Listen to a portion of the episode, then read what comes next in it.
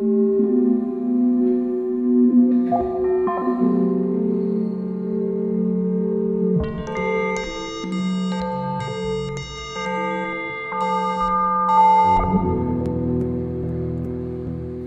Grundproblematik, äh, mit der wir uns konfrontiert sehen, ist jene, dass wir in einer Zeit leben, die geprägt ist von einer Überflut an visuellen Reizen, an Bildern.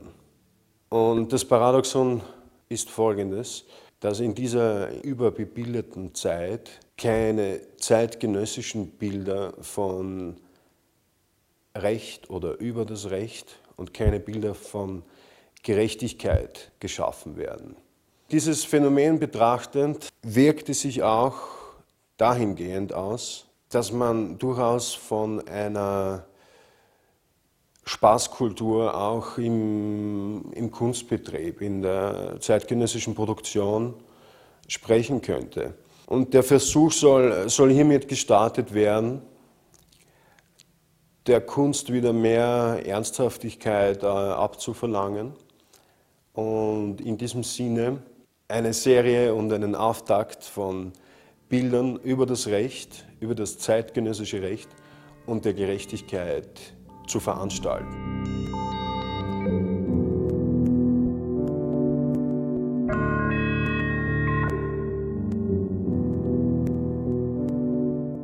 Einige Philosophen, einige Theoretiker sprechen von der heutigen Zeit als einer Zeit, die dem Feudalismus glich und sprechen dahingehend von einem neofeudalen Wirtschafts- und Gesellschaftssystem. Dieser Vergleich mit dem Feudalismus folgend sind dann natürlich diese Bilder, diese berühmten Bilder des Sachsenspiegels aufgetaucht, die die Bedeutung hatten, das Recht, so wie es äh, unter der Bevölkerung angewendet, vollstreckt wurde, darzustellen und für den nicht lesekundigen Betrachter Erklärungen zu geben.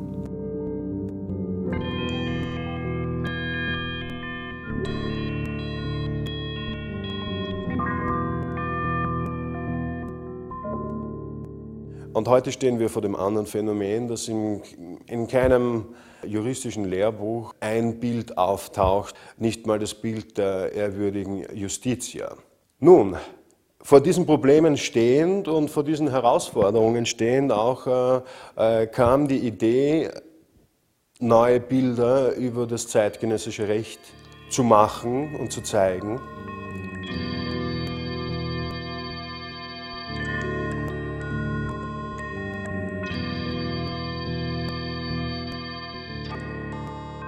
Diese Machthelme mit Gehirnkrone haben äh, den äh, ideengeschichtlichen Hintergrund des Reichsapfels, der neben der Krone und dem Schwert einer der wichtigsten Insignien der, der Macht war.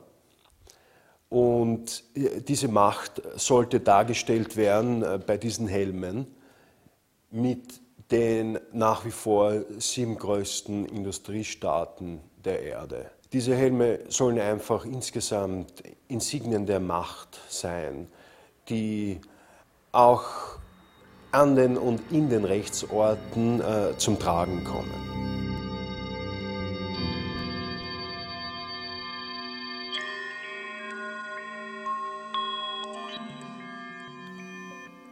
Diese Skulptur hier das, äh, mit dem Titel Das jüngste Gericht ist eine ist eine Fortsetzung und Überleitung der Arbeiten zu den sieben Todsünden und soll sozusagen die Ein Einfallspforte für diese Bilder von Recht und Gerechtigkeit schaffen. Die Thematik äh, des jüngsten Gerichts ist natürlich eine sehr relative, beziehungsweise äh, haben wir noch niemand erlebt, der das jüngste Gericht erlebt hat. Also äh, man steht im Grunde vor der Herausforderung, ein, eine Skulptur bzw. ein Werk zu schaffen, von dem es keine realen Vorbilder gibt. Mit der Problematik konfrontiert wollte ich einfach eine überbordende, monströse Maske bzw. ein Antlitz schaffen.